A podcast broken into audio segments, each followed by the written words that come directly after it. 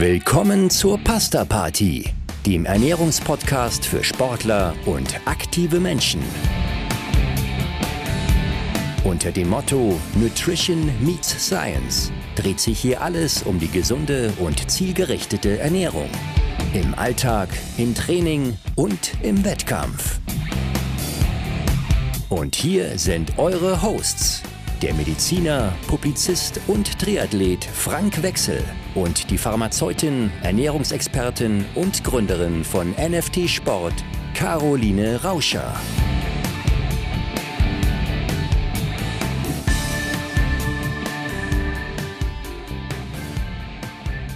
Hallo Caro, schön dich zu sehen. Ja, schön dich zu sehen, Frank.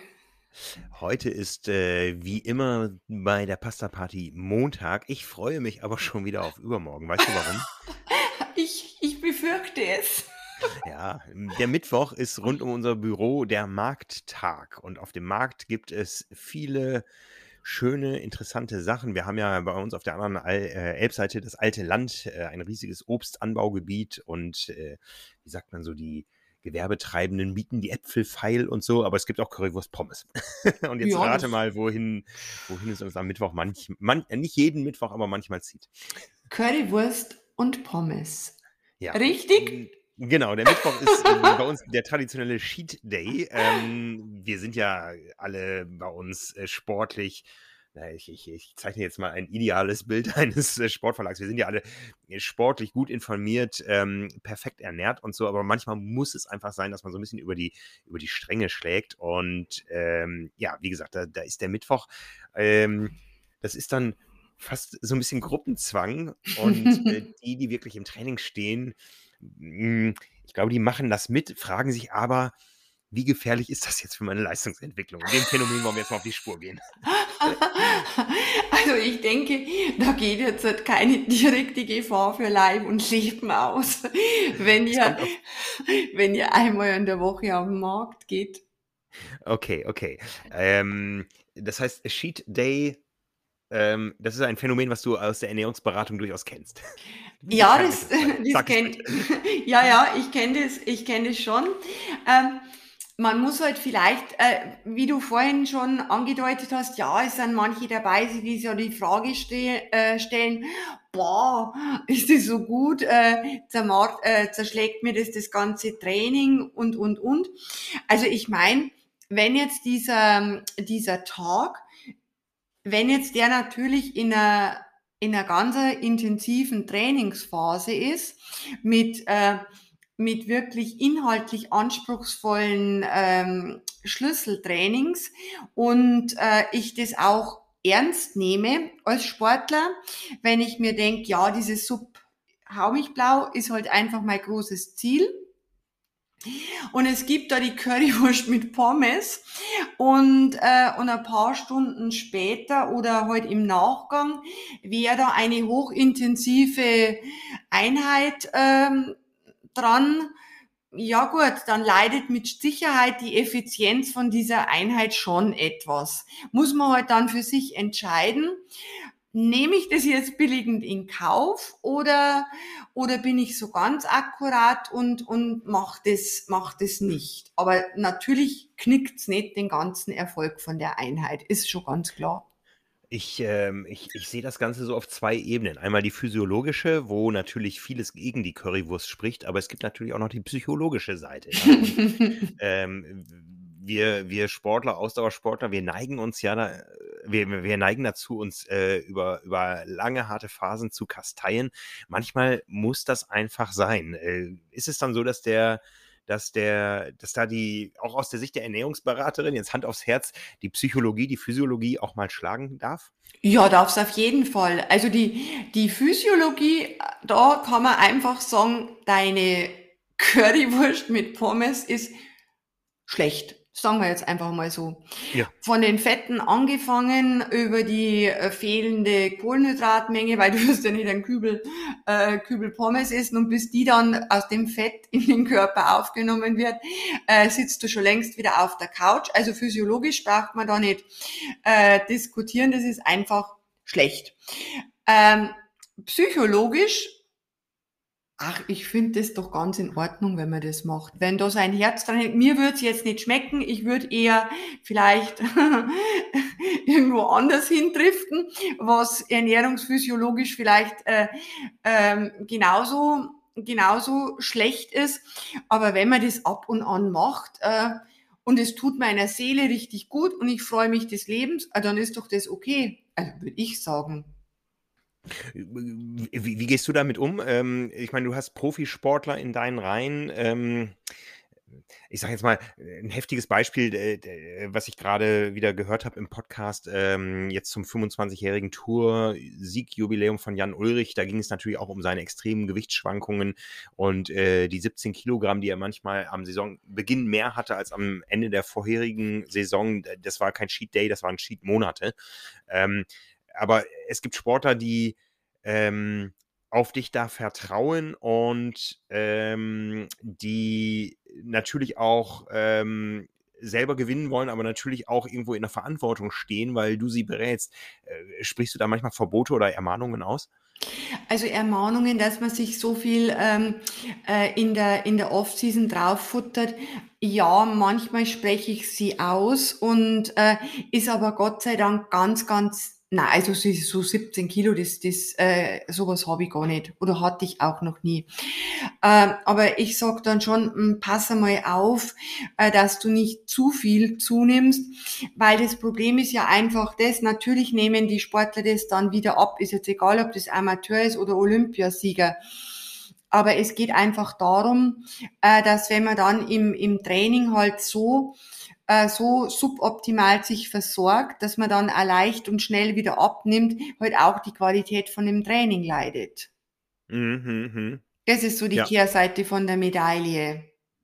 Ja, da haben wir sicher verschiedene Faktoren, was äh, das äh, Leiden der, der Trainingseinheit äh, betrifft. Da einerseits ist es äh, ein, ein nicht spürbares Leiden, weil die Leistungsentwicklung ausbleibt. Das andere ist das direkte Leiden, weil einfach das Zeug schwer im Magen liegt und äh, ja. die Intervalle beim Laufen dann überhaupt keinen Spaß mehr machen. Genau. das heißt, ich, ich, ich nehme da erstmal so als Zwischenfazit raus, es ist durchaus okay, es ähm, macht aber Sinn, über das Timing nachzudenken. Genau, dass man über das Timing nachdenkt. Ähm, viel, zum Beispiel, gut, bei euch ist es heute der Markt, Mittag, ähm, dass man dann vielleicht sagt, okay, heute ist Mittwoch, heute haben wir unseren, unseren berühmten Pommes-Tag. Dann könnte man sich ja durchaus überlegen, äh, schon am Vormittag vor der Arbeit zum Beispiel, eine inhaltlich anspruchsvolle Einheit zu absolvieren. Mhm. Könnte man machen. Dann macht man schöne ja. Regenerationsstrategie, dann geht man ins Büro und dann geht man heute halt, ähm, ja im, im Kollektiv an die Pommesbude und hat seinen Spaß und hat seine Freude dran. Ja, das ist, ist ja auch ein Gemeinschaftserlebnis, das gehört ja auch dazu. Ja, finde ähm, ich auch, finde ich auch.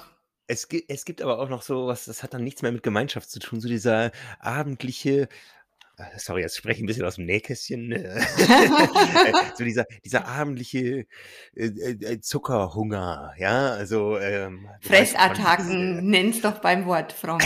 okay, erwischt. Fressattacken. ja, also diese, diese Gier vor allen Dingen nach ähm, billigen Kohlenhydraten, sage ich mal, Zucker, ja, ähm, Naschereien. Zucker. Man, manchmal ist es auch salzig. Ich glaube, ich glaube, dass, äh, dieser Salzhunger, der lässt sich auch irgendwo erklären und der Zuckerhunger ja auch. Ähm, wir haben in der letzten Episode darüber gesprochen, über schnelle Kohlenhydrate, weniger schnelle Kohlenhydrate. Also wir, wir wissen ja, diese, diese komplexen Kohlenhydrate sind enorm wichtig in der Basisernährung. Und äh, wenn ich mal das Abendbrot äh, als Basisernährung definiere, dann, dann ist das damit nicht abgeschlossen. Also dann später noch Zucker zu mir zu nehmen, ist, ist nicht gut. Wo, woher kommt das, dieses, dieses Verlangen mal nach Süßen, mal nach Salzigen? Ist das, ist das eine Reaktion des Körpers auf irgendwas, was einem fehlt oder ist das auch eine psychologische Geschichte? Hm, also äh, gerade zum Beispiel dieses, äh, dieses, dieser Schrei in dir, oder in, in dir, in jemanden, in uns, gib mir Zucker. Und dann geht man zum Kühlschrank und dann umrundet man dieses oder jene Schublade. Am Anfang widersteht man noch und dann denkt man, pfeift drauf, raus und dann gibt's kein Halten mehr. Du hast eine sehr gute Menschenkenntnis. Ja, schon. und wenn man eben so diese Heißhungerattacken hat, ähm, dann ist immer ganz wichtig, finde ich, Gut, man hat sie, man muss dann was essen. Äh, wenn ich sehr vernünftig bin, äh, wenn das kommt, dann äh, schmeiße ich ein paar Haferflocken in den Joghurt rein und esse das und dann kann ich da den Brand löschen. Ähm, wenn ich aber wirklich meinen Gelüsten nachgebe, dann ist ja nicht wirklich die, die Haferflocke mit dem Joghurt das, was ich haben will, sondern die Schocki, der Kuchen, die Gummibärchen, so der richtige Schrott, wie du schon gesagt hast. Ja. Und dieses Schrottverlangen, äh, das ist äh, in den allermeisten Fällen ähm, eine ganz nachvollziehbare physiologische Reaktion. Natürlich kann es auch einfach eine blöde Angewohnheit und Langeweile sein, gibt's ja auch. Aber das lassen wir jetzt mal außen vor, dass man gelangweilt ist. Ähm, wenn das kommt, dann ist es meistens so, dass entweder am Tag oder schon über, über längere Zeiträume ähm, der Körper in intensiveren Belastungen einfach unterversorgt war in puncto Energie, in puncto Kohlenhydrate. Und irgendwann ist dann der Punkt da, wo uns der Körper sagt, so, jetzt ist gut, jetzt ist gut. Ich brauche jetzt diesen Zucker. Und dann mhm, geht die mhm. Sicherung durch und dann knallt dir die Sicherung durch und dann äh, hast du da irgendwie äh, einen Kontrollverlust.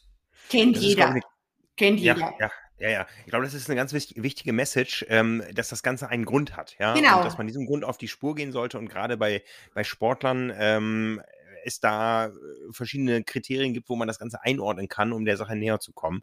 Und das haben wir schon oft genug erwähnt in diesem Podcast, dass einfach die Ernährung, äh, die Versorgung der Einheit, gerade der intensiven Einheiten und der langen Einheiten enorm wichtig ist. Ja, und ähm, äh, wenn, wenn die nicht gewährleistet ist, dann kommt es eben zu dieser, zu dieser Gier, zu Unzeiten. Ja, das heißt, äh, ja, wenn, wenn man dann den, den Weg vom Bett zum Kühlschrank einschlagen muss. Ja, ganz mhm. genau. Und, und das ist erstens kein schöner Zustand. Also entweder man gibt ihm nach und, und danach graust einem vor einem selber, äh, weil man so unkontrolliert reingeschlungen hat. Es ist ja im, im, im Endeffekt eine Situation, kennt ja auch jeder Sportler, äh, wenn man während der Belastung so total in den Hungerast abgedriftet ist. Äh, mhm. Dann kommt man auch rein von der Haustür und hat seinen Helm noch auf und ist noch voller Dreck und Speck. Und es hilft aber nichts, man muss gleich den Kühlschrank aufreißen und dann alles, was irgendwie nicht nied- und nagelfest ist, in sich reinstopfen. Und man bekommt einfach. Ich glaube, das kennt auch jeder das kennt auch jeder Tankwart, der sieht, dass da auf einmal genau. äh, jemand mit Fahrradklamotten und Helm auf rein genau. und äh, genau. Gehen Sie zur Seite, geben Sie mir Zucker. Und, ja. und äh, das ist im Endeffekt heute halt ein zeitverzögertes Phänomen, wo dann der, wo dann der Körper ähm, einfach dieses Defizit nachholen möchte, wo er das braucht, dass er wieder auf den Stand kommt, dass es ihm gut geht. Und das mhm. ist eben wichtig. Ähm, dass man das durchleuchtet. Und deswegen finde ich, wenn man so diese Sheet Days so ganz punktuell macht, wo man sagt, na ja, ich halte es jetzt schon immer drei Tage aus und dann kommt so ein Tag, wo eben alles legitim ist, wo alles gut ist, was ich an Schrott in mich äh, reinschmeiße, ähm, dann dann hinterfragt man das ja nicht, wieso mache ich das? Und mhm. dann ändere ich das ja auch nicht. Und dann gehört es halt einfach in meinen Alltag und ich sage, ich bin jetzt seit sechs Tage diszipliniert und einen Tag äh, geht bei mir die innere Sau einfach durch. Ähm, natürlich sterbe ich da nicht dran, das ist schon ganz klar. Aber ich habe auch nicht die Möglichkeit, äh, mein Verhalten in puncto Ernährung, sei es in der Basisernährung, weil manchmal äh, geht's ja schon bei der suboptimalen Basisernährung an, meistens sogar. Oder dann, wie ich meine Einheiten versorge. Ich habe ja null Lerneffekt. Ich mache einfach wieder so weiter nach dem Fresstag und dann freue ich mich schon, der nächste Fresstag kommt ganz bestimmt. Aber ich hinterfrage es ja nicht. Wieso mm, ist es so? Mm. Und ich finde, dieses Hinterfragen, wieso sagt mir mein Körper jetzt, gib mir Zucker. Mhm. Ähm, das ist total wichtig, dass man sich der, dass man sich eben der Frage auch stellt und die dann versucht auch zu beantworten und äh, über bestimmte Verhaltensänderungen dann das Ganze halt in den Griff bekommt. Ja, ja. Die Verhaltensveränderung könnte ja auch sein, dass ich äh, sage, okay, der Cheat Day, äh, der zieht sich nicht über den ganzen Tag. Ich esse zwar am Mittwochmittag meine Currywurst Pommes, aber genau, ähm, dann ist gut. Abends, abends gleiche ich die Rechnung wieder aus. Ja, ganz genau, ganz genau. Aber diese Days, die sind ja manchmal wirklich abartig.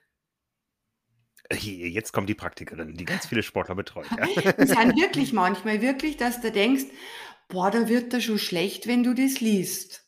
Also übel. Und ja, zwar ja. nicht moralisch übel oder was, äh, sondern äh, dass man sich denkt, boah, wie man das vertragen kann. Ja, ne, mit, mit allem, mit, mit dem Magen, äh, ja, mit den Zähnen, ja. Mit, mit allem, ne? ja, du machst dir die Zähne kaputt, du knallst dir diese schlechten Und das sagt die Erfinderin rein. der Pampe, ja. Also das hm, aber die gibt es ja nicht im Alltag und die gibt es auch nicht am Skitag. genau, und das ist einfach was, was man sich halt so vor Augen führt und dann wie wir im vorherigen Beitrag gesagt haben, mit diesem Insulinausstoß, ich bin ja dann schlussendlich den ganzen Tag so auch ein bisschen auf Masteffekt getrimmt. Ja. Weil dieses Insulin, das ja in der Schweinemast auch hergenommen wird, ähm, ganz, ganz hohe Spiegel hat. Ja, ja. Also ist auch nicht gesund. Während wenn ich Mittag da einmal so eine suboptimale Mahlzeit zu mir nehme, denke ich, ja, ist halt so habe ich ja Freude ja. dran und alles ist gut.